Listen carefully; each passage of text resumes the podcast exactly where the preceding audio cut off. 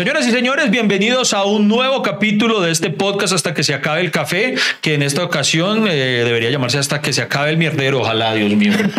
Estamos viviendo una situación muy complicada en Colombia. Este va a ser tal vez el capítulo más difícil de, de- de todos los que hemos hecho, creería yo. No, yo creo que eh, la gente acepta muy bien todos los comentarios a- alrededor de ese.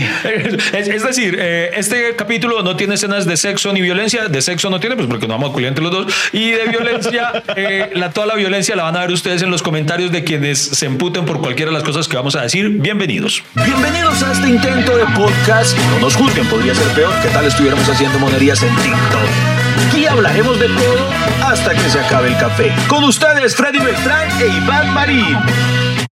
Bueno, Iván Marín, me alegra una vez más verlo, eh, otra vez con, Eh, vamos a con, la, brindar. con la disculpa de un cafecito, un, cafecito que, que, que llegó hasta nosotros, que pasó como cinco retenes y, y llegó. que logró, lograron abrir el corredor humanitario para que pasara. a- Madre abrir un corredor humanitario para que pasara nuestro café y pudiéramos hacer nuestro eh, podcast porque sí, estaban todos muy preocupados. Eh, ¿Cómo vamos a hacer para que los muchachos hagan su video podcast? Y, y- y cómo no, cómo no. Hubo, hubo una marcha eh, pidiendo que hasta que se acabe el café pudiera desarrollarse tranquilo. Claro, la gente está súper preocupada por, por eso. Eh, viendo las nuevas tendencias pues que están sucediendo en el país, eh, les hemos traído un fondo ameno, un, un atardecer para aquellos que Sí. tienen la oportunidad de ver el video, un atardecer como para que, eh, no sé, nos dé otro ambiente de tranquilidad. Sí, porque ya, ya estamos cansados, estamos saturados de ver, eh, pues no sé, imágenes muy, muy duras, reales. eh, y pues sí, nos tienen afectaditos, entonces sí queríamos eh, mostrarles algo, por lo menos algo más lindo y ya que no se puede, pues eh, por medio nuestro, entonces este atardecer de fondo para quienes están viendo el capítulo en YouTube y para quienes solamente nos están escuchando a través de las plataformas, eh, les contamos que pues sí, básicamente tenemos una vista al mar. ficticia, pero en este momento nos toca. Fi- fi- Ficticia es que, como las otras nos dijeron, claro, ustedes son grandes medios. Y, y- y lo- y los, grandes medios disfrazan la realidad. Entonces hemos decidido poner un, un- un atardecer. ya, ya nos consideran grande medio. Uy, pues pucha, eh, el, el- el que nos echó ese vainazo, que mi Dios los bendiga. Pero, pero sí- cierto que entre, no lo sé, Iván, eh, obviamente lo que está sucediendo en el país es que llevamos muchos días en paro, algo que empezó exactamente el 28 de abril. Al 28 de abril. Desde el 28 de abril a la fecha, no vamos a decir la fecha de hoy porque la idea es que ustedes vean este podcast al futuro y sirva como una, una evidencia histórica para las nuevas generaciones que estén buscando sobre qué pasó en estas fechas. Nosotros tenemos que corresponder a la, a la historia, ¿no? Y Pero nosotros vamos a hacer un documento fidedigno como para que digan, ah, eso fue. Claro, Sí, nosotros, bueno. nosotros no, pues no fidedigno. Y además porque, porque yo, yo desconfiaría de usted. Sí, ¿y por qué? Gracias. Y, y ustedes, eh, la idea es que Ah, usted y diga, yo digo, ah, yo desconfiaría de usted, sí, porque ahora tenemos que desconfiar de todos. y ahora tenemos que desconfiar de todos porque no sabemos en qué momento nos ataquen. Entonces, ¿qué ha sucedido desde el 28 de abril? Quiero hacer antes una, eh, que- qué pena me le meto ahí, señor Freddy Beltrán. Métase. Eh, hace ocho días, eh, cuando publicamos un capítulo maravilloso, súper divertido acerca de el trabajo de oficina, no faltó quien se manifestó diciendo, pero ustedes cómo es que no se han expresado al respecto. Resulta que eh, nosotros ya teníamos dos capítulos grabados con mucha antelación antes de que empezara todo esto y pues lo emitimos. Entonces eh, nos había sido imposible manifestarnos al respecto y por eso hoy que hemos retomado grabaciones vamos a hablar de ello. Además, porque la semana pasada mm, no nos pudimos reunir. Eh, nuestros barrios, bueno, vivimos muy cerca porque Iván Marín insistió en que viviéramos cerca. Sí, Eh, yo, yo le dije. Iván Marín, ay Freddy, ¿por qué no se viene cerca de mi casa? Y yo, bueno, Iván, está bien, ah, qué pereza usted, que eso pegajoso ahí. Porque lo quiero tener encima todo el tiempo. Sí, hermano. Yo, que- yo quiero que si abre una cortina pueda verlo usted ya en la otra ventana mirándome. Con unos binoculares. diga si no, diga si no sería muy divertido. Bueno, y entonces eh, no nos pudimos reunir No, no, además porque obviamente la gente estaba esperando que nosotros habláramos del paro. Eso me pareció curioso, Iván. La gente estaba esperando que nosotros nos expresáramos del paro. Pero le voy a decir algo, Iván. Me hace, me hace raro. Se le hace raro. Porque la gente está insistiendo en buscar su lugar en la historia. Está buscando su lugar, eh, ¿cómo decirlo? Mm, panfletario, su lugar en las redes, su lugar, eh, no sé. Cada quien busca cambiar el mundo a su manera, ¿cierto? Equivocadamente o acertadamente. Sí. Pero se la han pasado acosando a los artistas, a los famosos, de que se expresen. Sí. Pero todo el tiempo los están despreciando. Pero sí, es que eso algo. No entiendo. Hay una, hay una, hay un documental que se acaba de estrenar en Amazon Prime Video eh, de J A propósito, donde está el... A propósito, donde está el maravilloso show de stand-up, ¿por qué carajos? Eh, en esa misma plataforma. Sí, tu, tu show de stand-up comedy. Oh, oh, es el, oh, sí, es el mío. Que... Comercial. bueno, No, hablando en serio, eh, estrenaron eh, el 7 de mayo, si no estoy mal, el documental de, de J Balvin, eh, El Niño de Medellín. Y es, y, y vea, hermano, eso parece que hubiera sido grabado ahorita. ¿Y ¿Usted ya lo vio o no? no, no lo he visto. ¿no? Eh, resulta que el documental fue grabado durante las marchas del 2019. En esa semana, cuando se acuerda que también tuvimos fue una revolución grande en esa época. En esa semana, coincidencialmente, J Balvin iba a tener su primer concierto en el estadio Atanasio Girardot solo. Entonces eh, las cámaras lo siguieron a lo largo de esa semana y entonces fue una coyuntura política. Y usted ve hoy en día el documental y parece que estuviera grabado hoy, que estuviera grabado ahorita. Y entonces ahí muestran cómo a J Balvin lo levantaba la gente, incluso otros artistas más pequeños, digámoslo así, en cuanto a reconocimiento, eh, levantándolo porque no se manifestaba. Entonces, No, no tiene que suavizar el lenguaje conmigo, son menos. ¿Cómo? O sea, si, si para ustedes los artistas son menos que J Balvin, imagínense nosotros, lo arrastrado que somos nosotros. Pero, pero a lo que voy es que eh, J Balvin eh, muestran ahí una, una parte en el documental en el que le entrevista a un periodista, creo que del colombiano, creo que el diario El colombiano, Sí. diciéndole em, qué opinas de, de eso, que la gente está esperando que tú te pronuncies. Y hay algo que dice J Balvin que me parece muy cierto ahí. Él dice a los reggaetoneros siempre nos han despreciado, siempre decían que no hay que escucharlos, que los reggaetoneros son lo peor, el cáncer de no sé qué. Y entonces, ¿por qué esperan? Ahora sí nos exigen que hablemos. O sea, ¿de cuándo acá pasamos de ser los parias de la sociedad a, a ser los abanderados? Y, y en eso lo apoyo. O sea, ¿por qué tiene que salir a hablar? O sea, a mí personalmente, eh, y es algo que opino yo, Iván Marina, y van a empezar los putosos en los comentarios, a mí me es indiferente el de qué partido político sea un artista que yo admiro. Claro. A mí me vale tres tiras de miércoles. Le- por ejemplo, Silvestre Angón, él es del Centro Democrático. Y no sabe. ¿Le molesta? No, pues a mí me molesta el vallenato. Marvel. me molesta el vallenato. Marvel Marvel, ¿qué? Ella es uh, del ella ha manifestado abierto que, que es del Centro Democrático, que es, dere- o no es sé, partidaria de. que es partidaria de la derecha. Ok, ajá. Es más, eh, Por ejemplo, sé uno que eh, hace tiempo se manifestó que era muy uribista, eh, eh, Jesse Uribe. Y creo que en estos días se retractó, no sé, me imagino que lo han levantado algo. Y, y entonces, por ejemplo, hermano, a mí me parece muy chistoso cuando yo estoy tomando guaro con mis amigos, claro. a mí me importa un culo de, de qué partido político es el cantante que yo estoy escuchando. O sea, yo no, uno no puede estar en una parranda y, bueno, uy, escuches esa de Alzate, papá, uy, esa de Pipe Bueno, eh, uy, pero sonó Jesse. Uy, no, paren, paren todo, Pero- paren, paren todo, paren todo. que Pero, pero mire que hoy en día, lo que hablamos anteriormente de la generación de la cancelación, eso ya es parte de la, Ah, bueno, eso de la parte. coyuntura. Sí, sí. Si un artista, y la gente lo manifiesta en las redes sociales, "Mm, a mí antes me gustaba este, pero como es de tal partido, ya no. Pero Y eso- lo cancelan. y eso es absurdo, eso es absurdo. O sea, a mí como, ¿quién es su actor favorito? ¿Quién es mi actor favorito. Colombiano? Eh, digamos, bueno, eh, sí, colombiano. Enrique Carriazo. Listo, Enrique Carriazo. Sí. ¿Usted, ¿Usted sabe por quién vota Carriazo o cuál es su No, y me importa un culo. ¿Cierto? Me importa mucho. Cuando uno lo ve, uno ve el talento actoral que él tiene. El, en qué momento, eh, por ejemplo, J Balvin decía en el documental algo muy cierto. ¿Por qué me levantan a mí? Y yo, ustedes son los que eligieron a, a los políticos que han elegido. Yo no vi en el, en el, en el tarjetón de J Balvin lanzado por ningún lado. Y es cierto. O sea, eh, a quien deberíamos levantar en redes sociales son a los putos políticos. Eh, encendamos las redes de Lo que los. pa- lo que pero lo que- ¿por qué a los- eh, que, que Shakira no se ha manifestado? Y, eso- y yo no soy shakirista, o cómo se dice.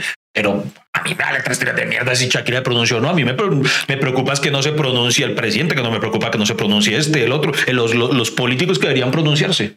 Eh, exacto. Bueno, hablando de eso,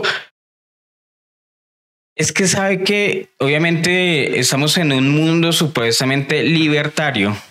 ¿No? Donde estamos aceptando, donde supuestamente promovemos el pensamiento crítico, pero no lo aceptamos. Y lo cancelamos. Exacto, porque la gente no le está pidiendo al, al, artista, o sea, por ejemplo, en este caso a J Balvin, no le pedían que se expresara. La gente, eh, cada quien le pedía, exprésese, ojalá diciendo lo que yo opino. Porque hay de que el man se exprese y diga algo que no estoy de acuerdo con. Exactamente, la gente no le molesta eh, que opine el artista. Lo que realmente le molesta es que no opine lo mismo. Exactamente. Eh, tal cual. Freddy Beltrán, Dios mío, tan bonito. Por eso eres docente, Freddy. Obviamente, hora cátedra a 34 mil mismos. Bueno. No, pero y además yo siempre lo he dicho, eh, hay una, una época muy bonita en la que uno lo puteaban por lo que uno decía. Ahora es hasta por lo que uno no dice.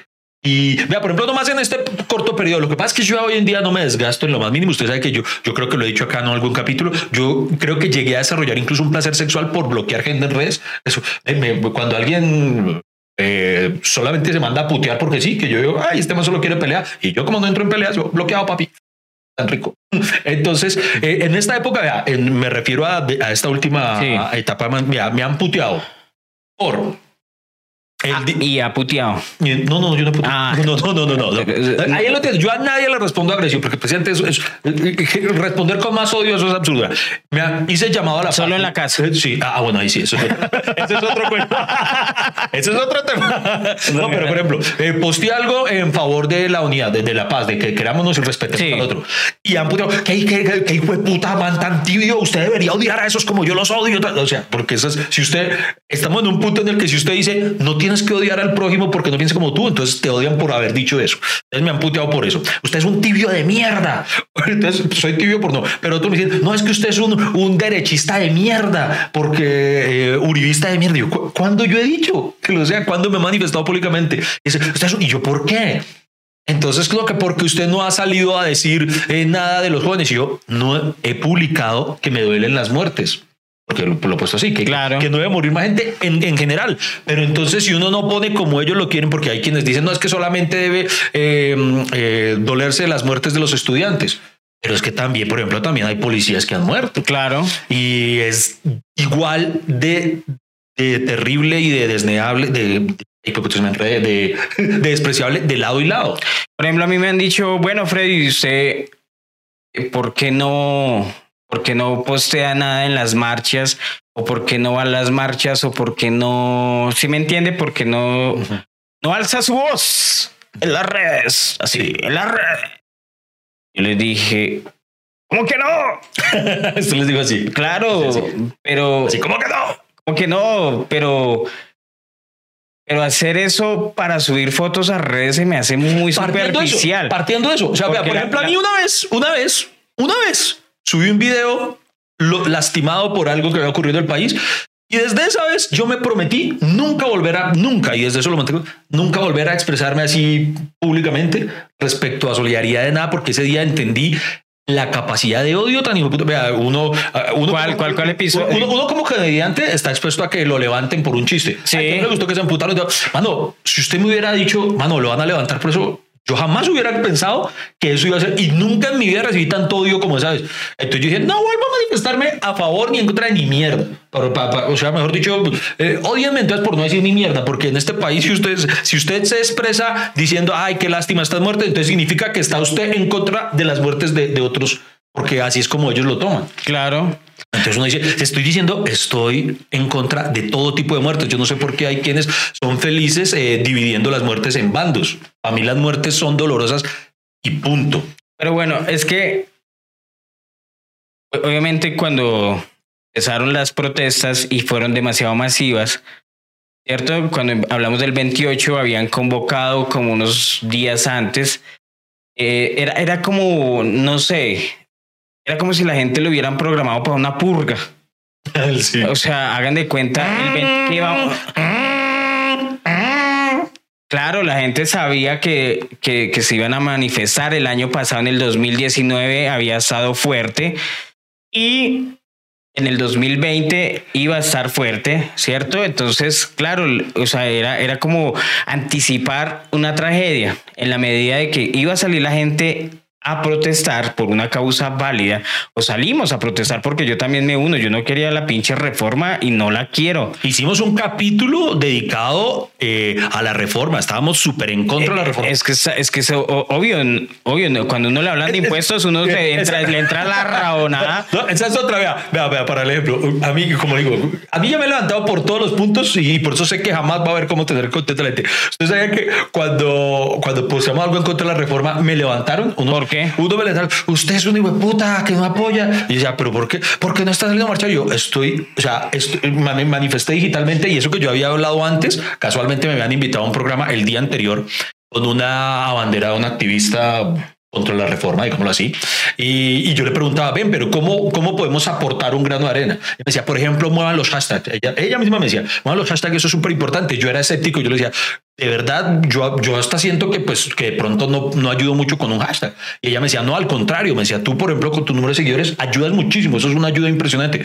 Y dije, bueno, ella me lo está diciendo, una activista, una líder, digámoslo así, le voy a hacer caso. Empiezo a poner hashtag y me putean por eso. Ay, ¿usted cree que un hashtag solo, si no sale a marchar, usted es un hijo de puta? Yo, pero vea, pues, estoy haciendo caso de lo que me, de lo que, de lo que me enseña alguien y, y también es malo. Y, y, no será, Iván, que el problema es que usted quiere hacer lo que los demás quieren y se acomoda a lo que los demás quieren. Y, no, me, me, me no, dejo guiar, me dejo guiar, pero finalmente yo... O, se deja, o se deja manipular. Bueno, hay momentos en los que lo admito que uno tal vez por la pasión termina haciendo cosas tal vez sin pensarlas. Por ejemplo, me ocurrió en una, yo posteé, no me arrepiento de haberlo hecho, pero posteé la, fue un símbolo cuando en un momento de los, es que ya tristemente se confunden los días porque ha habido tantos días tan tristes y heavies a lo largo de este último mes. Pero en uno de los días que estuvo así muy, muy terrible, mano, que era, pero la violencia desatada, eh, compartí uno, algo que se volvió como tendencia, que era lo de la bandera al revés.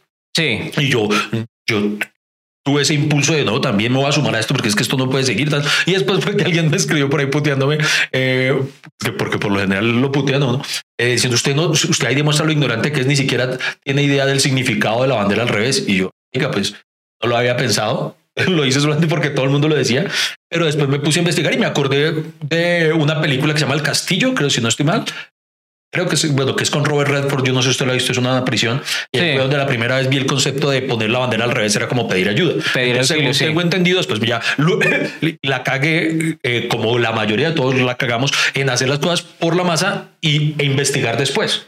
Yo no investigué primero, después fue cuando vi que es Ah, que no, la idea era hacer el llamado a la ONU, tengo entendido, como para pedir ayuda. Es una, es una señal de auxilio, O sea, claro. Pero después leí que gente de la ONU, o sea, no sé, una representante de la ONU o algo, negó que eso fuera un símbolo reconocido por ellos como de ayuda, una vaina así. O sea, simbólicamente como que sirve, pero como que el símbolo si, era- si- oficialmente si no eso dijo el de la. ONU, tiene huevo, porque es que el. Ah, no sé, yo estoy diciendo lo que leí. Cuento, déjeme hablar. Déjeme hablar, yo también Bueno, tengo derecho a expresar. ¿Usted tiene? Bueno, Es que el problema es que la ONU tiene que. eh, no, es que esa no es la señal de ayuda. Sea, bueno, sí, también una postura muy- co- ¿cómo Esa no era. esa no era la señal. O sea, ese es mi problema. O sea, es- Sí, sí, sí. A, a- a- a ver, tan bobos porque es que ustedes no hacen las cosas investigando, ¿no? Pero también buen punto. es como si. Si la gente hiciera las cosas investigando, todo el mundo saldría a la calle y se daría cuenta que los grandes cambios que hoy tenemos, la gran libertad que hoy tenemos, se hicieron en las calles, luchando. Eh, y, es así, acuérdese, tantas veces hoy en día, pues la, la- la ventaja es que hoy en día tenemos cómo, cómo grabarlo y cómo denunciar.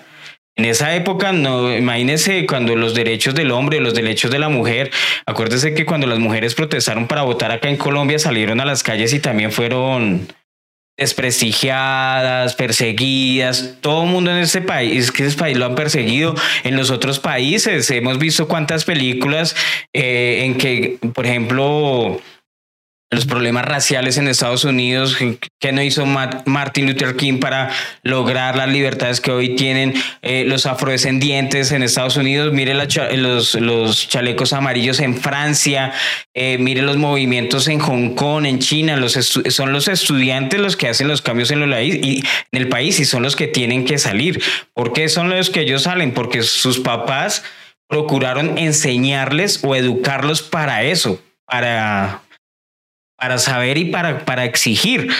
¿Sí o no?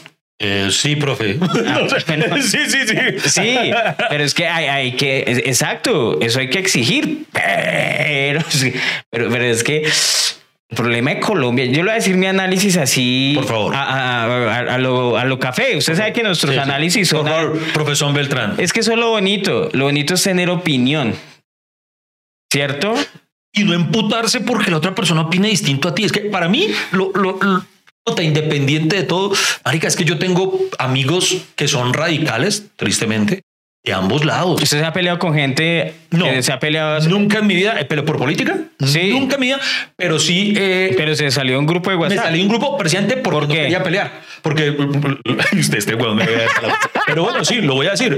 Me salió un grupo de WhatsApp. No, no, ¿sabe por qué es el punto? Porque yo sé que muchos de los que nos escuchan se han sentado con la familia y han salido peleando por el mismo tema. Exacto. Se han salido de grupos de WhatsApp. Yo nunca sirvo. Se sienten en la cena y pelean con la tía que peleó que es que esos muchachos, esos vagos no respetan y el chino defienda, es que hay que exigir y no, pero no destruyendo todo, pero porque ustedes no pelearon en su época, es que hoy tenemos impuestos y no sé qué y nos reformaron la salud, entonces déjenos en paz y entonces pues váyase afuera. Eso es las peleas en la casa. muy bonito como lo, lo, acaba de recrear. Ese, es mi punto. o sea, la gente en la casa se, se está peleando por lo que está sucediendo, defendiendo y atacando. Pero por eso, exacto. Precisamente por eso nunca he peleado por política, weón, porque nunca eh, partamos de esto. Yo, y ahí va, y por eso es que hay unos de los que me. Usted es un tibio de mierda. Pues sí, si para mí respetar que el otro no opine como yo es ser un tibio, pues sí soy tibio.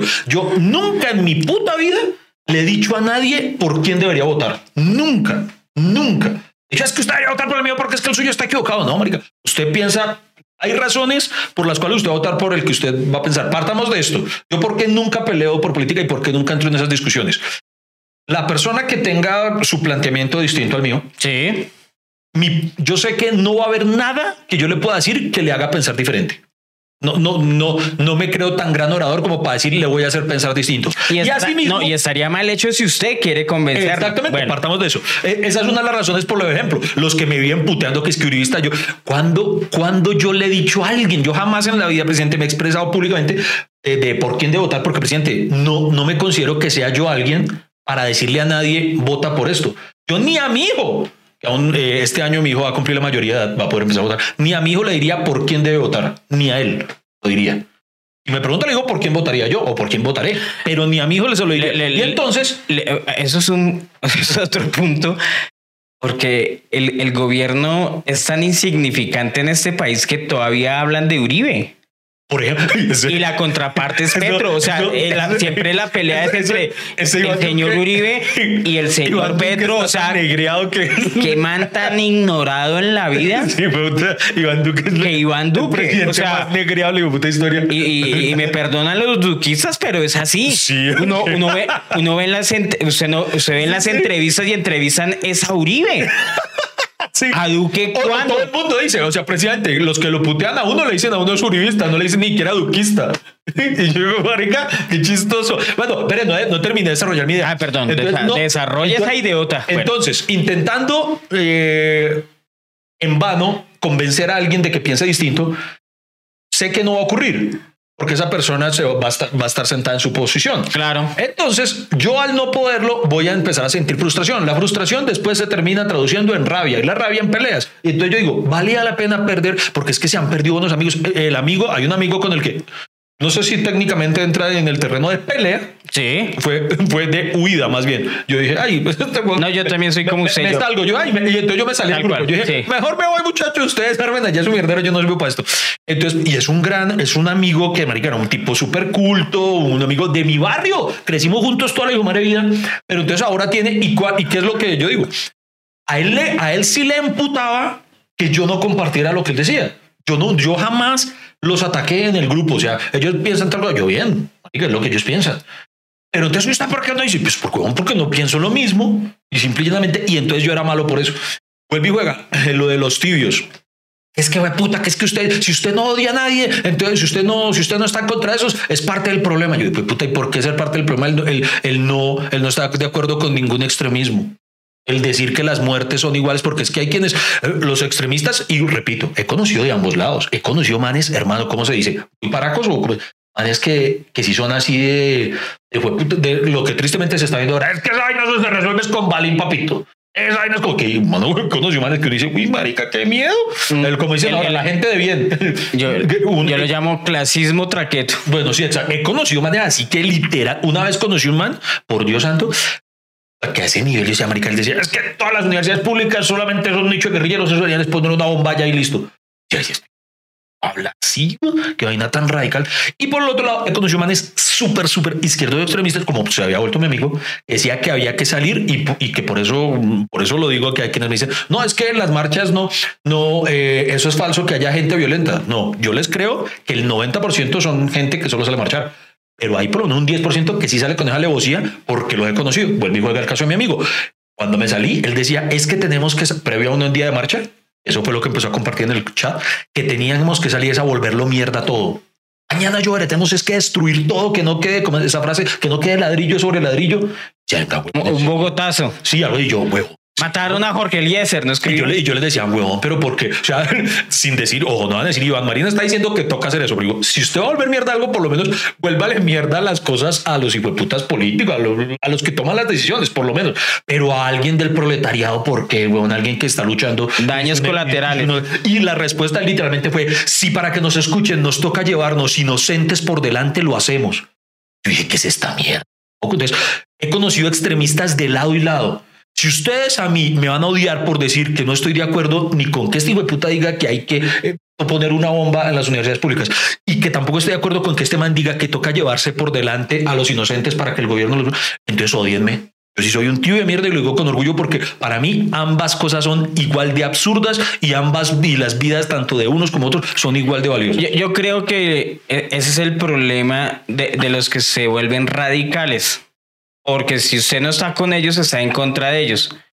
Cuando uno dice, estoy en contra de los dos, van a decir, ah, sí ve, acá también es culpa suya porque es tibio. Y si algo yo odio en la vida es que me refrieguen las cosas. Yo odio que me digan, ay, es que si ve, si usted hubiera votado, si usted hubiera hecho, si usted, o sea, personalizan. Sí, sí, sí. O sea, personalizan eh, que perdieron. O sea, enfatizan en, en echarle la culpa a los demás, yo digo, estamos mal. Por ejemplo, en este país no sabemos perder. Eh, es algo muy común que cuando alguien pierde en su, digamos, su... Es culpa del otro. Exacto, es culpa. Fue puta, o nos robaron. Nos robaron, marica, ¿por qué no? ¿Por no aceptar que, marica, perdimos simplemente porque había otros que, que, eran más, que eran mayoría? Claro, por ejemplo, en, las... Yo he perdido en elecciones. En, elecciones. En, las elecciones pasadas, ganó Duque, perdió Petro y parte de sus seguidores de Petro le echaron la culpa a los que votaron en blanco. ¿Por qué? Porque por culpa de, los ah, que votaron en blanco. Por haber votado por Petro. exacto, exacto. Pero no va a haber la cantidad de votos en blanco y así se sumaran a los que, a los que hizo Petro, no hubieran ganado. Ok. Pero es lo chistoso, en vez de echarle la culpa, o sea, en vez de echarse la culpa a ellos mismos de haber perdido, se la echan a los demás. Sí, es, como... si cuando un, partido de fútbol usted perdió 3-1 y eh, como lo que hacemos es que este país es así, todavía pensamos que era gol de Jeps. ¿Cierto? En vez de desecharle la culpa, fue culpa mía, la gente no quería votar por mí, porque, o sea, eso es desconocer que 8 millones de, de personas votaron por Duque y ganó en ese momento. Y yo creo que ni votarían por ese man Votaron fue en contra En del mismo exacto, Petro, sí, porque, no querían que porque ganara esto es ese lo triste. Por ejemplo, que, que es para mí lo más triste de este país, que no tenemos más alternativas. O sea, vea que casi todos lo reducimos a dos. Me va a tocar lanzarme a mí. Láncese, Freddy, láncese. Eso es lo que estamos hablando. Eso es lo, eso, porque usted lo dice, eso es muy triste que nos toca votar en contra de, más no por convicción por este otro. Hay otro, por ejemplo, otro, otra pens- otro pensamiento de votante que, que tampoco comparto y que me parece increíble y lo he visto y conocido. Personas que le gusta su, su candidato es tal. Es que el ejemplo no recuerdo con qué candidato fue, que no era con Fajardo, o qué, pero un amigo eh, le gustaba tal candidato. Sí. De marica, me gusta tal candidato, ah, pero como él no va a ganar, eso es votar el botico, entonces no sé por quién. Y marica, no le, ya cómo así. O sea, él le, ese era el candidato por el que le quería votar, pero como él decía, él no va a ganar, ahí estoy votando el botico. Entonces yo marica, pues obviamente lo va a votar porque puede que por él haya muchos otros que quieran votar, pero estén como usted pensando que es que si Usted, usted- usted- usted ha tenido decepciones eh, en, en sus votaciones. En, Sí. ¿Cómo se le dice? Decepciones. ¿Cómo se le dice? La palabra para los votantes. usted- Eh, que- que- que- eh, que usted haya votado y diga la calle el votar así o no, no, no, no. Que usted. ¿Cómo se le dice eso? que perdió, que perdió su Sí, candidato. que perdió su Ah, sí, claro, sí, sí, sí. Eh, fue madre. O no que perdió, que no, no, que no ganó. Sí, exacto, sí, que no ganó. Por ejemplo, yo me acuerdo que en mi época universitaria yo le hice campaña a Mocus, porque era profe y yo estaba en la pedagógica y yo dije, y, y, y, Y- to- y todos pensamos que Mocus era la alternativa. Y en redes sociales el man movía, Sí, sí, sí. pero a la hora la verdad ganó Santos. Y, Y- lo peor Y, para por mí... ejemplo, esa fue una sorpresa, para mí fue una sorpresa muy grande porque ese era el movimiento de los girasoles, ¿cierto? sí, sí, sí. y yo era esos casos que uno dice, como a a veces a uno lo digital lo engaña. Eh, en movimientos en redes era muy fuerte, pero perdió y yo. Claro, yo, yo me acuerdo que fuimos a la sede con mis, mis otros amigos y conocimos al, al candidato Antanas Mocus, nos saludó, nosotros eh, trajimos, ¿cómo es que se llama? Eh, una, una, una fotografía a tamaño real. Ah, ok, ¿Cómo se sí, llama eso? como un dummy. una- Un Dumi, Ajá. un Dumi, nos regaló un Dumi, nosotros andando con el Dumi por todo lado, bote por, por eh, camisetas Por de, de Mocus Sí. y creo que fue la única vez que yo me involucré fue- ah, como como, ¿cómo dice? Como activista por, un- por un... Ah, ok. Y no, y voluntario. Sí, sí, sí. O sea, es uno- No, por lo general, la gran mayoría de los que lo hacen en su. en- a, veces ocurre lo que contamos en el capítulo anterior de las oficinas, eh, que hay quienes lo hacen es solamente por interés de me prometieron tal cosa. Exacto. Y el man perdió. Y fue una decepción Claro. para mí porque yo dije, en mi momento estaba enojado con todo el mundo porque yo pensaba que perdimos una oportunidad de cambiar. Y para mí era una persona idónea para crear un cambio. Para mí. Sí. Y estaba, mejor dicho, enojado con el mundo porque el man perdió. Pero cuando uno madura, se da cuenta que lo que usted piensa no es mayoría, que tiene que aceptar las derrotas y que hay gente que piensa distinto a usted, se va a dejar de enojar por eso. Hoy estoy conociendo a un Freddy Beltrán profundo. Oiga, que, que- pero es muy cierto, güey. Es muy cierto. No, no voy a decir que yo soy el tipo más maduro del mundo, pero cada vez que yo he perdido, yo jamás he sido activista por un político y dicen que no hay que decir nunca, pero no creo, no me veo yo jamás haciéndole activismo a ningún político. Pero si lo hiciera y que he tenido mis decepciones, como usted dice, eso sí lo he tenido. Siempre he dicho, "Man, nos ganaron las urnas como, como, como debe ser. Claro. Lo, he- lo he entendido, lo ha sabido asimilar. O sea, eso es algo muy triste de este país que, y eso ocurre para ambos lados. Cuando no gana el suyo, entonces fue que lo robaron. No tenemos la, como usted lo acaba de decir, la madurez de entender. Venga, hay otros colombianos. Uno, uno tiene que volverse una mamá. Uno sabe que ahí está su hijo y en cualquier momento la va a decepcionar y a lo mejor no hay que esperar nada. Así. Sí. O sea, no espere nada Sí, por, por- de partiendo los demás. partiendo de Y eso. tampoco joda a los demás porque no piensan igual que usted. Es que por eso vuelve y juega lo de que no a- jamás le haría yo activismo político por una por una simple razón. Yo podría tener fe en él, pero yo no conozco a ese man. Ese man me puede fallar. Yo meto las manos al fuego por un amigo mío, por un amigo mío y inclu- incluso un amigo mío podría cagarla. Claro. Pero entonces yo jamás me pondría, no, es que voten por este, porque cuántas veces no ha pasado ¿Cuántas veces no me ha pasado que yo he votado que ha ganado el que yo quería y después cuando ya está arriba la caga que no dice nada, madre? Entonces, menos, pero ahí yo digo, menos mal a nadie yo le había dicho. O sea, yo asumo mi cagada como la debemos asumir todos los que hayamos votado por él. Hoy la, hoy la realidad, que, queridos amigos y queridos escuchas, y perdónenos el tono mamer Sí, que hoy ha tenemos estado- hoy, Se advirtió, se advirtió. pero obviamente la coyuntura lo da. Y yo creo que las protestas que ocurren estos días, en este 2021, era de esperarse. Sabía. Es una olla a presión. Era una olla a presión. Súmele la crisis post-pandemia, ¿cierto? Súmele eso. Súmele la inmigración, porque gústelo o no, eh, es una problemática. eh, es una problemática. Súmele la delincuencia, súmele el narcotráfico, súmele mm, El mayor problema, la corrupción. la corrupción, sume todo eso y, y súmele, y súmele un mal gobierno. O, o un gobierno disminuido a, a la manipulación de otro grupo y de otro personaje, que no voy a decir que Uribe es, pero... Entonces sume todo eso, parce. Sume todo eso, ¡pum! Fue lo que explotó. Y yo la verdad nunca había visto un movimiento social tan grande, hermano. Y eso es uno de los puntos a favor que yo veo. O sea, que me uno, ¿cierto? Pero claro, lo que, yo le decía, súmele a eso, ¿cierto? Sean los que la protestan, no sé qué. Pero por un lado se van la otra bomba social y son los que, mejor dicho, eh, destruyen, eh, cierran, son los, que se metieron a los supermercados, son, porque Es que- era, era increíble. Yo le voy a decir algo, pero eso es manejado, Iván. Sí, no, eh, además que eh, hoy he escuchado algo, no me acuerdo dónde lo escuché, algo que es muy cierto. Eh, en el paro hay mucha gente que para, hay muchos sectores que paran, pero las ratas, los que nos roban día a día, ellos no paran. Entonces ellos, lo- lo- me refiero al ampón de a pie, del que, Claro. que apuñala acá por un celular. Imagínese, mi- imagínese manes- ese papayazo. Exacto, ellos ven marchas, o sea, en efecto, yo estoy seguro que los manifestantes son gente pacífica y que tiene una razón de fondo por la cual marchar. Por eso jamás estaría en contra de una marcha. Pero ¿qué ocurre? Marcha para las ratas. Eso es bocato di cardinale. Sí, ilusión. Muchachos, el 28. Se emocionan. Dicen, El grupo, por WhatsApp, ya casi, Exacto. ya casi, más una emoticón de. Claro. Se uy, mar- empiezan a hablar, marica, ¿en dónde nos vamos a meter? Pues claro, se les meten allá, hermano. Ya, Y eso es manejado y, les voy, y voy a decir mi teoría.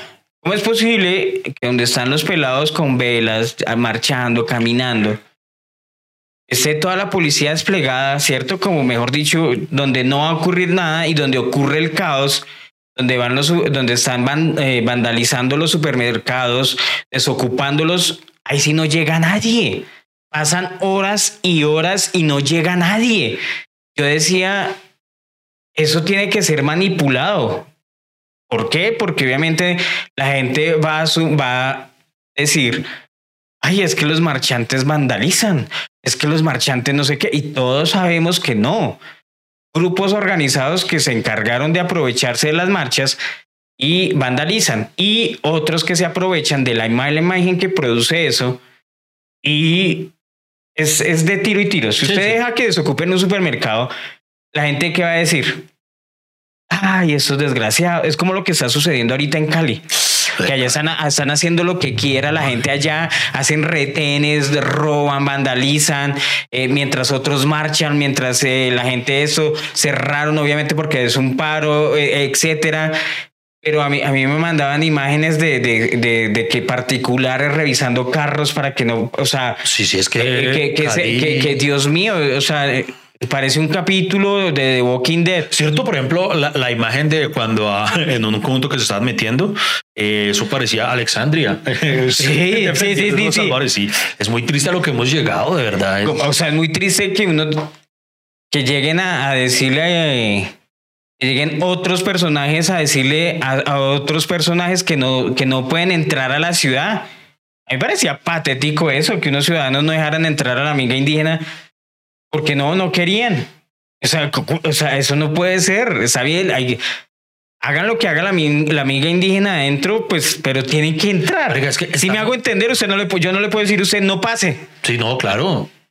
Es que, por ejemplo, también ahí debo decirlo. O sea, yo No, sí, no soy marchante, lo admito, apoyo de manera digital, no sé si eso sirva, pero no, eh, lo admito y pues no sé si esté mal decirlo. Pues es seguidor de las causas. Exacto, sí, pero no soy... Más no es capaz de ir a la acción, que está bien. Yo, yo la apoyo y aporto de muchas formas, creo eh, que no lo voy a decir acá porque sería feo ponerme a, a echarme flores de qué manera apoyo, pero digamos, lo único es que no marcho. Y, y, si parte de eso, se lo, lo voy a confesar, es que a veces sí me da miedo, que a veces uno no sabe en qué momento cualquier troglodita y se forma un mierdero.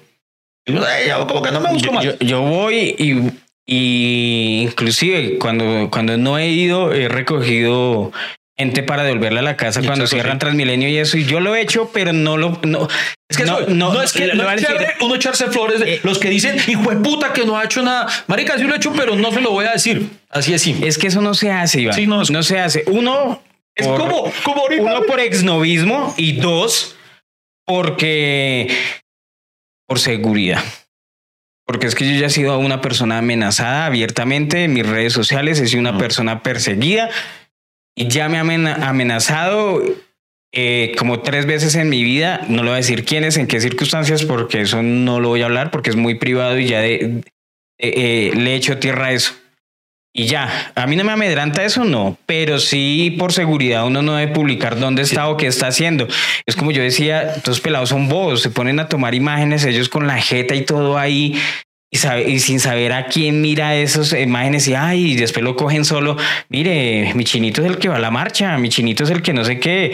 O sea, uno no debe grabarse la jeta. Mire que eh, eh, respecto Aprendan de mí, yo sí soy.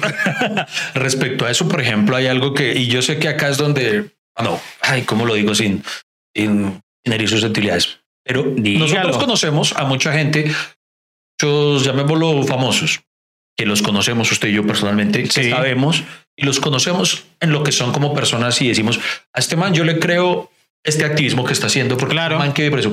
Pero hay unos, hay más, hay más de un hijo de puta, no voy a decir nombres, que es evidente que solamente están haciendo, montándose el bus de la popularidad para seguir seguidores o cosas. Que uno dice, Mari. Sí, eso también es patético. Entonces, ¿no? por eso precisamente a mí no me parece chévere también, porque y, y es, y por ejemplo, voy a contar algo triste que me pasó, digámoslo de esta forma, y, y ahí es donde uno no entiende a la gente, nunca va a entenderlo. O sea, por eso le digo, uno siempre, si usted parte de la premisa de entender que lo van a putear porque sí o porque no, usted va a dormir tranquilo. Eso le decía a un amigo yo que, que, que, que lo putearon hace poco. Entonces le decía, hermano, fresco, que eso va a pasar. Mano, eh, por circunstancias de la vida resulté teniendo entre mis seguidores con alguien que ya había establecido algún contacto de chat, eh, cercanía con la familia de Lucas. Hecho, que lamentable sí. marchas en tan terribles circunstancias. Entonces eh, me pidió colaboración para que eh, posteara algo para que el papá en ese momento no había podido llegar a, a Lucas. Entonces, hermano, de muy buena manera lo compartí para ayudar a eso. Y Porque por- usted es de Pereira. Exactamente. Entonces lo compartí o estaba compartiendo el, la solicitud para que la gente de pronto por medio de Neki o algo le hicieran un aporte económico al papá para poder llegar allá porque los tiquetes estaban por las nubes. Claro. Entonces, bueno, un poco todo. Y hubo que me atacaron. Ah, claro, este hijo de puta oportunista, como Lucas es la tendencia ahora, entonces sale a. Entonces yo terminé siendo malo por querer ayudar. Yo, ay, hijo de puta, esos en los que dice marica. El problema, yo, no, el problema es que sabe que Iván se olvide. Tiene que dejar de leer comentarios. Ya me di cuenta No. que usted lo afecta tanto eso. Pero los bloqueo. Pero cuando veo alguno lo bloqueo. No, no, eh, eh, eh, pero eh, Pero sí las precisamente espero. la- la- la- la- el bloqueo es la manifestación de que le afecta. Y ese Pero problema, no y, y tal vez por eso es que muchos artistas no se atreven a hablar y no se atreven a comentar. Tal vez son partidarios de lo que ustedes dicen, por ejemplo, como todos los famosos, pero si usted se pone bravo porque los famosos no comentan o no opinan, es porque usted no ha madurado y necesita la, necesita la validación de los demás. ¿Usted para qué necesita que Shakira lo valide o valide su causa? ¿Para qué necesita que Maluma, Balvin Maluma. valide su causa? Es más, de pronto los artistas son una vocería importante. Pero usted tiene que también aceptar que él también puede estar en contra suyo. Y si por eso tal vez es, o, tal vez a favor, Y hay que ser coherentes porque y quiere ser coherente con los que no estén a favor y tal vez por eso lo hace. Uno cómo puede juzgar a, a esos tipos por no hacer. Si usted, si él se hizo famoso fue por otra cosa, porque le gusta la música o como nosotros O que sea, le gusta la comedia. Exacto. Yo cuando empecé mi sueño de hacer comedia y es lo que vivo haciendo hoy en día, eh, en las actuales condiciones es mucho más difícil porque a veces es más difícil sonreír. es- todo esto se siente heavy para, para el espíritu. Pero yo cuando empecé, mi único sueño era ayudar a personas. Yo empecé en la comedia por un tema de depresión, creo que lo se lo. Eh, y mi sueño era poder, por medio de la risa, acompañar a otros en momentos difíciles y levantarles el ánimo. Sí. Y mi sueño siempre fue y sigue siendo hacer reír a Colombia. A mí me es indiferente el quién se ría. O sea, yo quiero hacer reír a todos por igual. Al contrario, creo que si nos riéramos menos, estaríamos odiando. no, digo, si nos riéramos más, estaríamos odiándonos menos.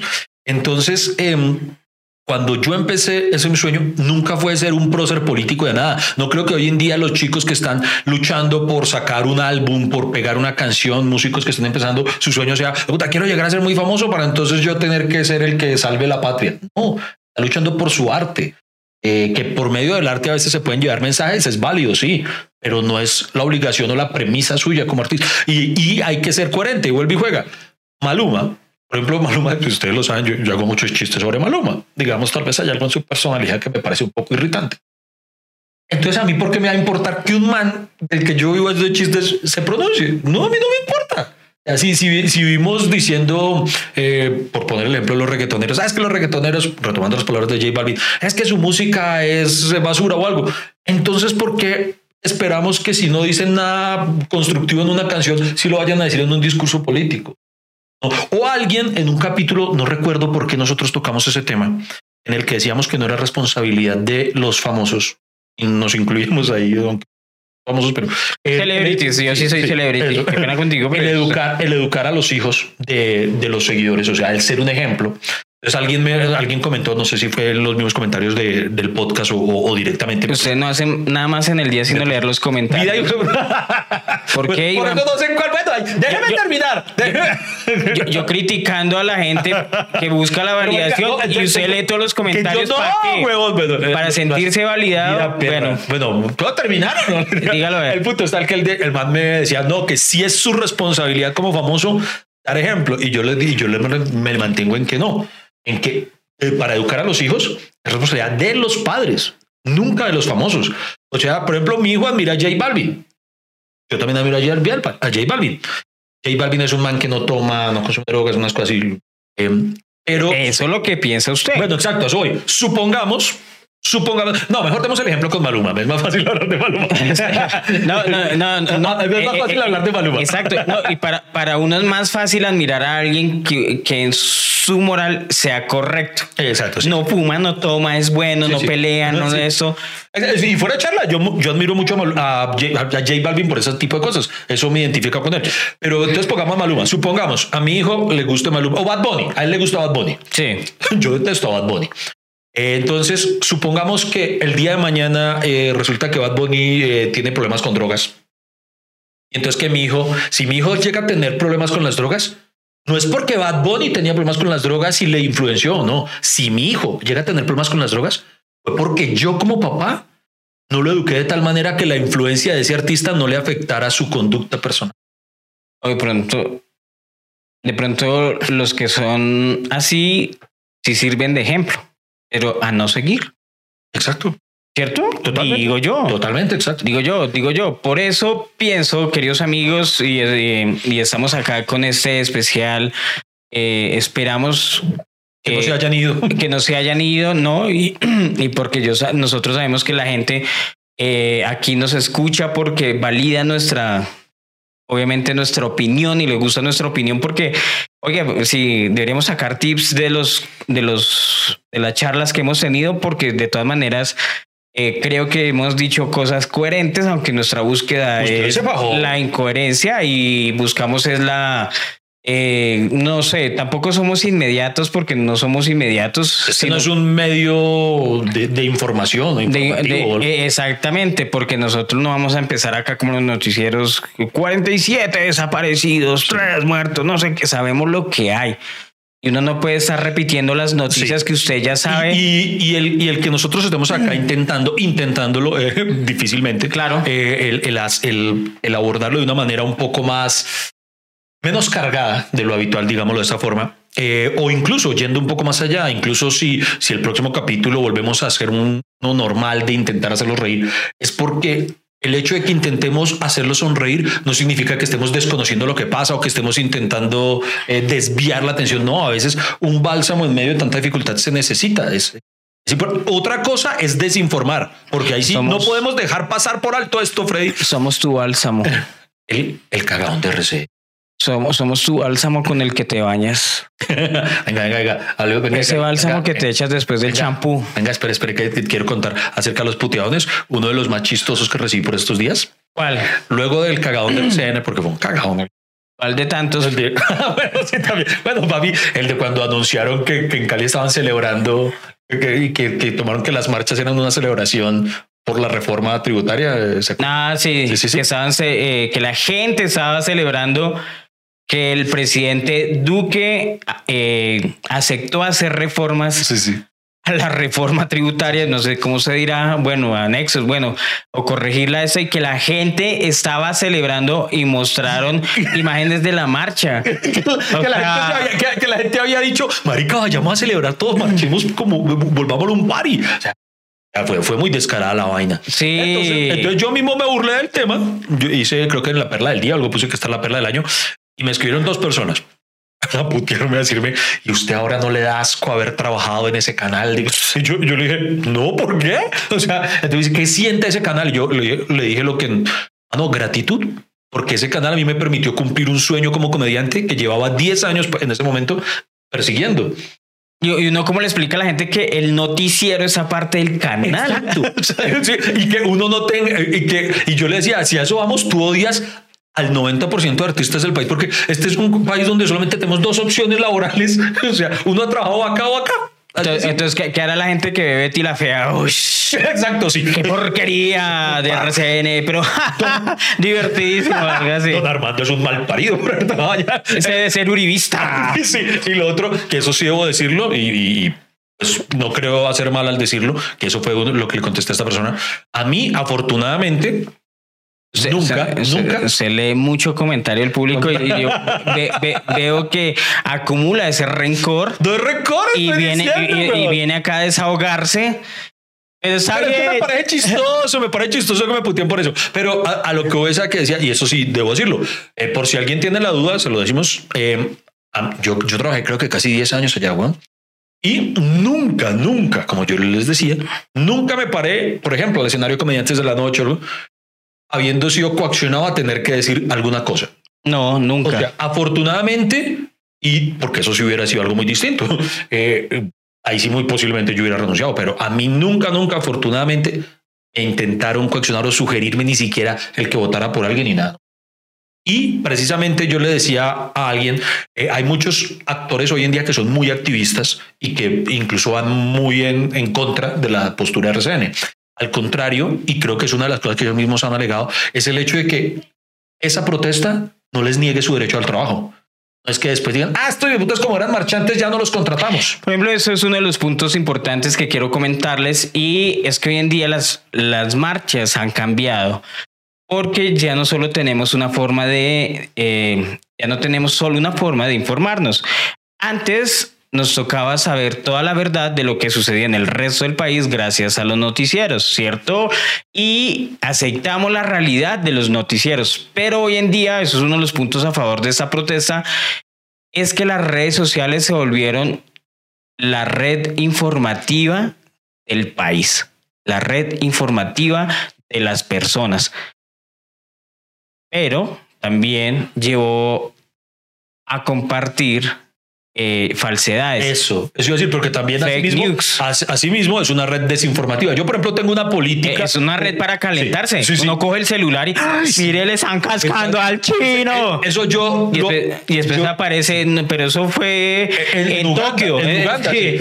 Eso, y yo, presidente, eso lo aprendí porque antes tal vez yo incurría en ese error de cuando uno veía alguna información así que lo indignaba o algo, el primer instinto de uno es compartirlo. Claro. Ah, puta, hay que denunciar tan. Y yo hoy en día tengo por política casi que no comparto nada. O sea, hay cosas que yo veo que son indignantes y todo, pero entonces digo, prefiero primero conocer un contexto porque también me ha pasado. Por ejemplo, un amigo, un amigo me mostró, un amigo periodista, me mostró, eh, no de antes de que digan cualquier cosa, eh, me mostró, por ejemplo, un video en el que se veía un tema que en la escena que me mostró me dice, vea esto, y se veía, en efecto uno diría, "Jue puta, brutalidad policíaca.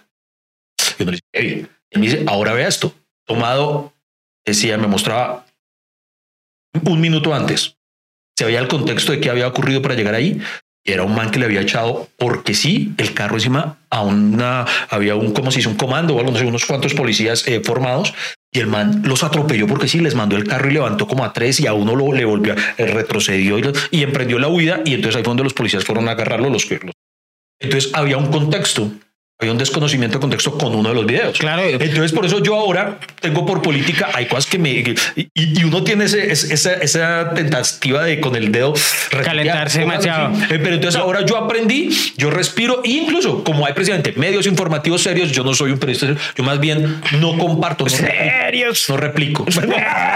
Sí, sí, sí, sí. Verídicos. Oiga, pero Freddy, por ejemplo, eso es una buena pregunta. ¿Hay algún medio, si quiere no diga cuál, pero hay algún medio informativo eh, al cual usted le tenga credibilidad, que usted diga, si lo dicen ellos, lo creo? No, hoy en día la gente acom- se acomoda a lo que quiere saber y cómo se lo quiere, cómo, cómo lo quiere consumir. Por ejemplo, Semana mantuvo el discurso eh, el, el institucional, el respeto por las instituciones y el vandalismo. Noticias 1 mantuvo, no sé, el tiempo o City TV mantuvo solo la crónica muchas veces, ¿cierto? O sea, se, se nota, aquí la gente se acostumbró a buscar eh, la interpretación de la noticia. Esta persona lo interpreta así y esta persona lo interpreta así. Sí. Entonces, yo le recomiendo a la gente que lea lo que usted quiera escuchar, porque usted cu- le van a decir la verdad y no va a querer escucharla, Sí, no la aguanta y no la resiste y ya. Y es verdad, la, la manipulación, la manipulación en las redes sociales es muy evidente. Entonces, vi ahorita en Cali, yo veía que, bueno, mostraran a los indígenas allá volviendo mierda a un carro y, ay, ¿cómo así? Ya. Después mostraron el video completo y fue que era un man le estaba tirando tiros y armó barricada con el carro. Ya, pa, pa, pa, pa, pa, pa. Dios. Y después cuando los indígenas se vinieron, ahí sí le tocó salir corriendo, dejar el carro y bueno, y Ellos los estaban era defendiendo. y los indígenas, todos rabones, cogieron ese carro así, como mostraban. eh, sí, no sé, todo el mundo acomoda las cosas Que casi y todo no tiene un muestra y no, y no muestran, no, no- no están mostrando con, con- completo. Nunca nos muestran el panorama entero. Que lo único cierto es que nada de eso es inventado. O sea, es una realidad. Pero, pero a, a lo que voy al punto que iba es que e- es increíble que ya, o sea, las redes sociales ayudaron a perder la, el, ¿cómo decirlo? el sentido verídico de los medios. Sí, sí, sí, sí. a no comerme lo que me Sí, diga exacto, esa, eso no sí comerme- y además a descalificar a ese medio por tomar una postura. Obviamente que está mal hecho que tome posturas porque debe ser Sí, imparcial y objetivo, pero es Colombia. No, pero y asimismo hay que decir otra cosa con la que tampoco estoy de acuerdo y eso sí no está bien. A lo que lo que pasó con ese pasaje RTN fue un cagadón y estuvo muy mal. Ay, ¿usted vio el de, el Pero- de hoy? No, no, ¿qué, qué pasó? Eh, había una periodista en la, en la plaza de Palo Quemado y estaba diciendo, bueno, estaba confirmando el des- Desabastecimiento. desabastecimiento. Siempre puedes contar conmigo. desabastecimiento. Oye, es que sabe que pasa algo, la gente no se ha dado cuenta que cuando uno tiene esos audífonos y se está escuchando, eh, entra como una retaliación a mí, ya, Una- ¿cierto? Justificándose usted que Yo se enreda la sí, lengua. yo sí, se me enreda la, la lengua. Y llega la periodista y dice, bueno, estamos aquí en la Plaza Palo Quemado, donde eh, sí hay productos, pero están más caros. Entrevistó al señor del puesto. Señor, y eh, usted eh, nos confirma, por favor, que el limón eh, y la yuca están caras. Bueno, mi señorita, eh, semana pasada estaba a 2.500, pero esta vez vale a 1.500. O sea, bajó. Bueno, pero usted me, también me dijo que la yuca estaba más cara. Sí, la semana pasada 3.500, pero ya la puede conseguir en 1.500. Eso, o sea, bajó. Y la vieja no aceptaba y, si ven, está más caro. Y, ¿en serio? ¿Cómo así? O sea, estaba dando una, una mala información Ah, y en vez de corregirlo, Sí. siguió ya como casada en su verdad. En que Casada en su verdad que estaba todo caro y Dios mío, pero es que ¿qué hacen? Claro. ¿Qué hacen? No, no. ¿Qué ha- o sea, Pero, pero que eso es lo que crees. O sea, eso está chistoso. Eso parece un sketch de humor, weón. es que está muy bueno.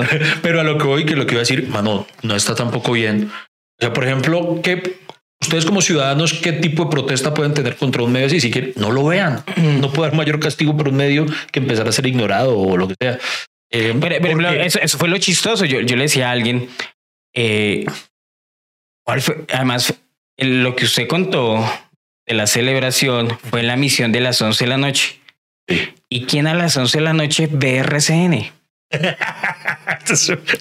O sea, a lo bien, si todo el tiempo no hacen sino quejándose que no lo ven, que Sí, no sí. lo vean. Una persona estaba bien, o sea, hay personas que siguen a los demás solo para saber sí. qué hacen y Sí. que y- Pero ignoren, porque, No, porque digo yo. con lo que no estoy bien, y denúncienlo, o sea, si la cagan, denúncienlo, digan, miren esto, bueno, lo que está haciendo, pero lo que sí no está bien es, no vio a unos reporteros de RCN, los cogieron a piedra, huevón, y todo. Sí, independiente de lo que uno pueda pensar de la postura política y de la forma en la que ¿Será que lo- su trabajo, no hay que violentarlos, vuelve y juega. no, no, no, hay- no, no, no les tocaría es con el carro de RCN. les toca ir O sea, como sí. infiltrados. Claro, les toca negarlo. Yo trabajo en RCN. Dígame si no, por ejemplo, yo siempre defiendo, mano, a mí me parece muy tierno y yo sé por qué la gente en redes sociales la monta tanto a Juan Diego Alvira, güey. Juan Diego Alvira es, es bolachón, ¿no? No, no le gusta que Juan Diego es, es gracioso en su forma de informar, pero, pero, pero es un tipo bacano. Y entonces, mi señora. Y no sé, a, a- a- mí también me encanta, a mí me cae bien. No, porque me parece muy inocente. Es, como tierno. Es como muy bobo, no sé. pero, pero, pero el man, el man es un personaje y además maneja las, las noticias de la mañana en su tono amable y cordial para señoras que vemos a esa hora las noticias. Sí, a lo bien, quien ve noticias a las 7 de la mañana? Las señoras. Y nosotras. ¿Y qué? Y. Pero a, a mí me gusta verlos. Yo creo que el, que uno le toca leer muchas. Sí, lo importante muchas es documentarse, documentarse y El problema es que uno ya no se documenta. Sí, el problema está en que ya uno está haciendo, yo por ejemplo, yo estoy optando mucho por la desconexión. O sea, yo, yo, como que ya me da pereza. Hay días en los que, en los que opto por hoy no voy a ver nada en redes sociales. Hoy no voy a tal cosa. Pero el otro día se pa- la pasa viendo los comentarios. Ese- y, Iván tiene que desintoxicarse de verdad porque usted le afecta No demasiado. voy a volver a mirar ningún de puta comentario. Oiga, pero a lo que voy, no, no, no, a lo que voy es a que, hermano, ya estamos en un punto incluso de, ¿cómo se dice? De a no la- retorno. De, de tan a la defensiva. Vamos pa- nos, vol- nos volveremos Venezuela. Ah, no, hombre, un, un, un, Pasamos de ser Venezuela a ser Siria. Eh, estaba en un grupo de, WhatsApp con otros amigos y uno de ellos que es periodista compartió una noticia que, que mano, para mí es buena noticia. Fue un día, de medio de todo esto, mira, un día que no se reportaron desaparecimientos ni, ni excesos ni nada. Entonces, Desapariciones. desa- ¿qué dije? Desaparimientos. Ah, Desaparimientos. Algo así digo. Desapariciones. Igual la cagué, la Sí. cagué, la cagué. O sea, Bueno, pero- desapariciones, ¿no? Pero estamos aquí para corregirnos. Muchas gracias, compañero. Desapare-. Entonces, el, puta que dije, y cómo fue. Bueno, entonces el punto está en que, Que un día no se reportaron sí, o sea, que, desapariciones. un día, digamos, positivo en cuanto a descenso en los índices de violencia. O sea, no se reportó violencia ese día, por, increíble que parezca. Y como que, si usted veía las noticias, como que era consecuente esa información. Dice, bueno, por lo menos hoy no hubo. Hoy bien las marchas libres. Y otros amigos dentro del grupo empezaron, ¿qué va? Pura mierda, quién sabe cuántos desaparecidos ahí no han querido contar. Yo digo, estamos tan a la defensiva que un día, un día, recibimos una buena noticia y preferimos decir, pura mierda.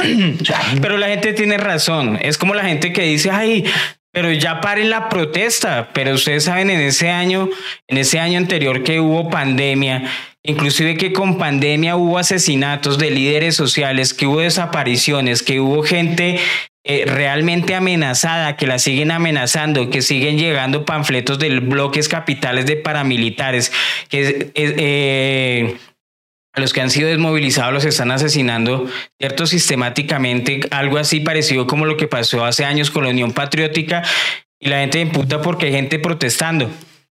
eh, O sea, eh, no- hay- vuelve y juega. Están atacando a quien no piensa como ellos. E- Exactamente, o sea, hay gente que si piensa en eso y le da rabia eso y por eso está protestando. Que obviamente la, el uno, o sea, obviamente si uno no interviene y está ajeno y sigue con su vida normal, no va a poder. Y ahí es donde usted se empieza a emputar.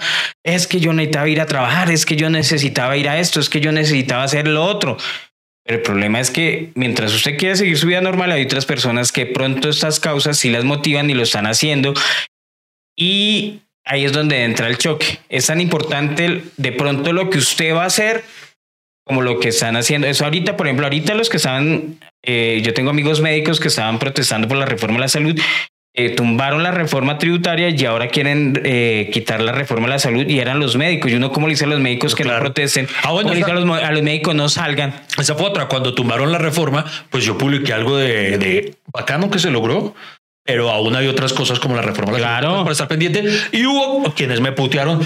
Eso siga de incendiario. Yo, ah, güey, puta, es que tiene- todo es malo, todo es malo. Pero, pero sabe que Iván, cuando usted vuelva a traer, tómele unas capturas y, y pongámoslos acá.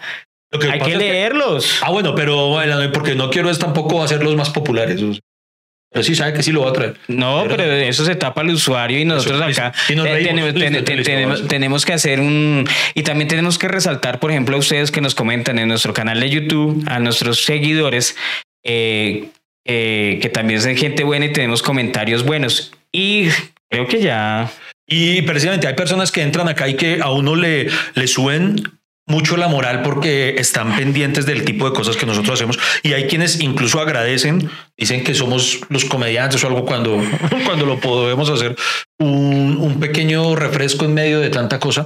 Y- Claro, un y pequeño precisamente- bálsamo. Eh, aunque el, el podcast ha sido serio, eh, quiero, quiero citar, eh, esto me lo compartieron en redes sociales y usted fue usted. ¿Usted, usted escuchó eso de la revolución molecular disipada? No he entendido ni mierda eso, pero sí. Suena, suena feo, ¿cierto? Suena La rarísimo. revolu- usted es un revolucionario molecular. Sí, o sea, disipado. Ay, no, no, yo. Suena como un villano de X-Men. ¿Cierto? ¿Cuál es su poder? No, venga, yo hablando de, hablando de cómics, vea, esto me lo pasó usted. Un trino de eh, Sandra Borda. Eh, ay, así le doy porque está chistoso. Tenemos a un presidente que no puede operar a plena luz del día, solo a medianoche y en la madrugada. Nos gobierna Batman. No, no, a Batman me lo respeta. ¿Cómo me van a comparar? No, me, no, a Batman, déjemelo quieto. ¿Cómo me van a Pero, pero comparar? ¿qué piensa usted? Oiga, pero sí es verdad que, que- que es que viajó a la madrugada, ¿no? Fue la. Es que eh, el presidente, es, eh, en serio, solo hace sus reuniones de noche. Se vuelve a las madrugadas. eh, Cuando le tocó ir a Cali, la, pues, se quedó unas horitas y se devolvió y ni siquiera llegó a la ciudad. Entonces, por eso el comentario, creo que Sandra Borda Sí, sí, sí, gracias. De Batman. Entonces, que Cali es como una ciudad gótica. Pero. No, hombre. El otro usted me había contado eh, de era en Medellín, no sé, que un man que quería organizar una marcha contra las marchas. Ah, no, es acá en Bogotá. Es en Bogotá. Miguel Uribe. ¿Ah, sí? Sí, sí, sí, el, el ex candidato Ah, ok. quería hacer una marcha contra las marchas. ¿Pero lo hacía sarcásticamente o era en serio? No, era en serio. Bobazo, ¿sí o no? Este país es muy hermoso en humor, di- bro. di- digo yo. digo yo. Una marcha en contra de la... Sí. Eso es como decir, vamos a organizar una orgía por, a favor de, de los valores y la moral. Sí, sí, sí. Cre- creo que la, el, la protesta, las pedreas y, y todo ese asunto da para otro capítulo. Yo, yo le tengo unas historias de mis pedreas allá en la pedagógica. Ah, es que este, Uy, este fue guerrerito, este fue guerrerito. Queridos amigos, eh, estamos dándole vueltas al final de este podcast del día de hoy. Muchísimas gracias por acompañarnos y te- quiero contarles que ya tenemos ganadora de nuestras tacitas.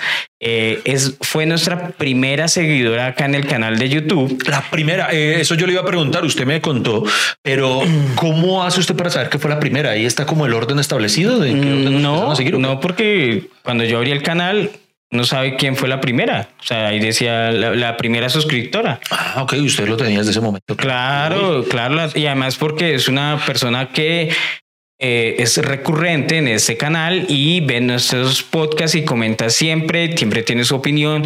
Y, y prácticamente cuando sucede este podcast, ella se sienta ahí al ladito. Qué bonito. Oiga, entonces puedo, eh, ella gana una de nuestras tazas de hasta que se acabe el café. Felicitaciones a Vanessa Muñoz en la ciudad de Medellín.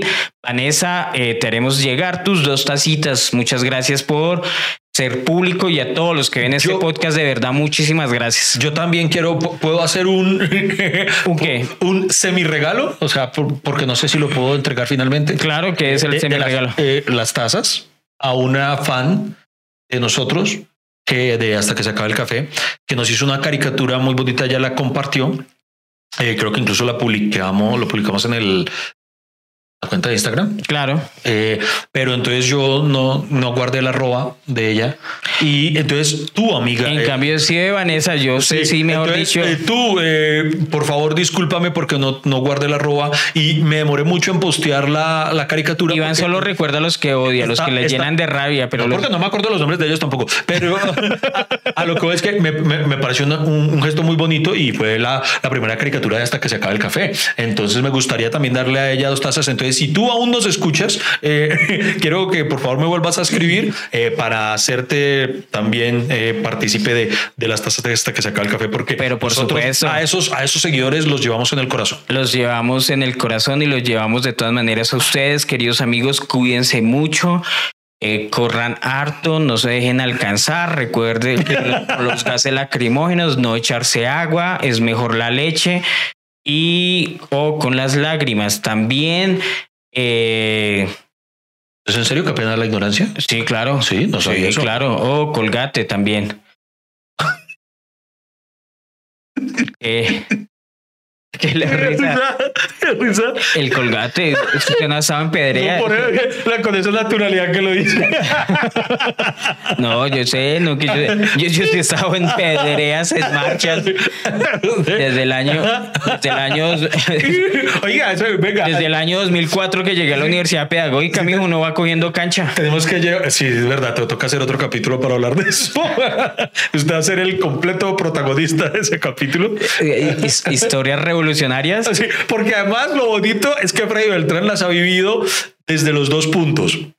Desde el que volvió piedra hasta el que fue víctima de la pedrada, porque en ese capítulo les vamos a contar la historia de cómo el primer carrito que tuvo Freddy Beltrán quedó en medio de un mierdero en la que el SMAT se agarró con unos estudiantes y ya, ya lo va a contar todo. no, no, no, pero entonces ahí es que ese es el tráiler, es el tráiler, es el tráiler, es el Y, tráiler. y es de los que se emputa los spoilers. Es el tráiler, ese es el tráiler porque ahora la gente va a decir, ay, queremos conocer la historia, porque no saben en qué, en qué, en qué circunstancias se dio, cuál Claro fue el sí. estado en el que quedó el carro, qué hizo después.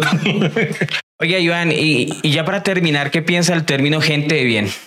Uy, que se nos complicó un poquito, ¿no? Eh, Por eso yo- ahora a mí, hay- a mí- a mí me pareció un poco arribista y, y estúpido salir a bloquear gente con los carros.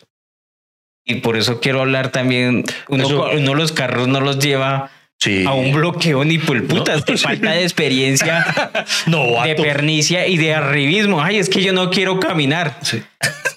Aquí, aquí leemos un bus que nos deja ya, ¿cierto? Pero no, ya lleguemos todos en el carro, en la camioneta, llevamos las pistolas, que eso no va a pasar nada. Dios mío, porque la gente es así, porque es así. Sí, hay gente de bien, Iván, hay gente de mal. Nosotros vinimos siendo gente de mal, porque nosotros sí somos gente de mal. Nosotros lo único que quiero decir es que en este podcast eh, nosotros no estamos interesados en la gente de bien, sino en la gente buena. La gente de mal. Yo la gente de mal. De mal comer. De mal oportunidades. De mal vivir. De mal... No sé.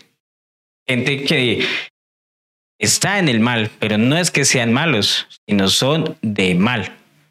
A esa gente también. Esa, esa es mi gente, mejor dicho. Y ustedes saben quiénes son. Eh, no. Yo básicamente veo que tenemos el gran problema de que no sabemos ya cómo terminar el podcast. Eh, y, y, y- y cómo- Pero- cómo- pero cómo- de que- La ¿qué- qué gente buena, la gente buena. decimos? ¿Qué decimos? Vuelva- volvamos a decirlo de la gente buena. Eso. Es que ya no nos queremos ir. Sí, sí, La- yo, sé- yo sé que la gente en este momento está mañana con nosotros, está muy hermosa con nosotros, ¿cierto? Mire, no sería gente normal. Dice que es gente de bien, ¿Qué ¿sí? cosa? ¿Qué? gente de mal. Gente de mal, ¿qué? Me perdí. Gente de bien, la contraparte es gente De mal. buena. Ah, sí, gente buena, sí, sí. Hay gente normal. No, solo usaríamos todos los verbos conjugados en tercera persona. Yo diría que gente el común, porque no ando en una camioneta blanca. Oiga, si la camioneta blanca va, a ser un símbolo feo. Somos la gente de mal en peor. De mal en peor, ve. La, eh, pienso, somos la gente de mal en peor, eso está bueno. Rodrigo Mejía dice, pienso que somos la gente re mal. Beca dice, yo soy el putas entonces. Sandra dice, obvio, boys. Melissa, somos gente muy mal. Eh, prefiero ser gente del no somos los malos para robar, sí. Pero y es que yo quería, estoy buscando acá un tweet. Así es, siempre hemos sido, hemos sido los de mal. De mal comer, mal dormir, de mal vivir. Para que la gente bien tenga sus casas limpias, sus carros lavados y sus almacenes surtidos. Muchas gracias. ¿Algo más que decir? Que se les quiere muchísimo y nos vemos en una próxima entrega de Que se acabe. Muchas gracias por acompañarnos y por estar con nosotros y nos vemos en una próxima. Hasta que se acabe el café.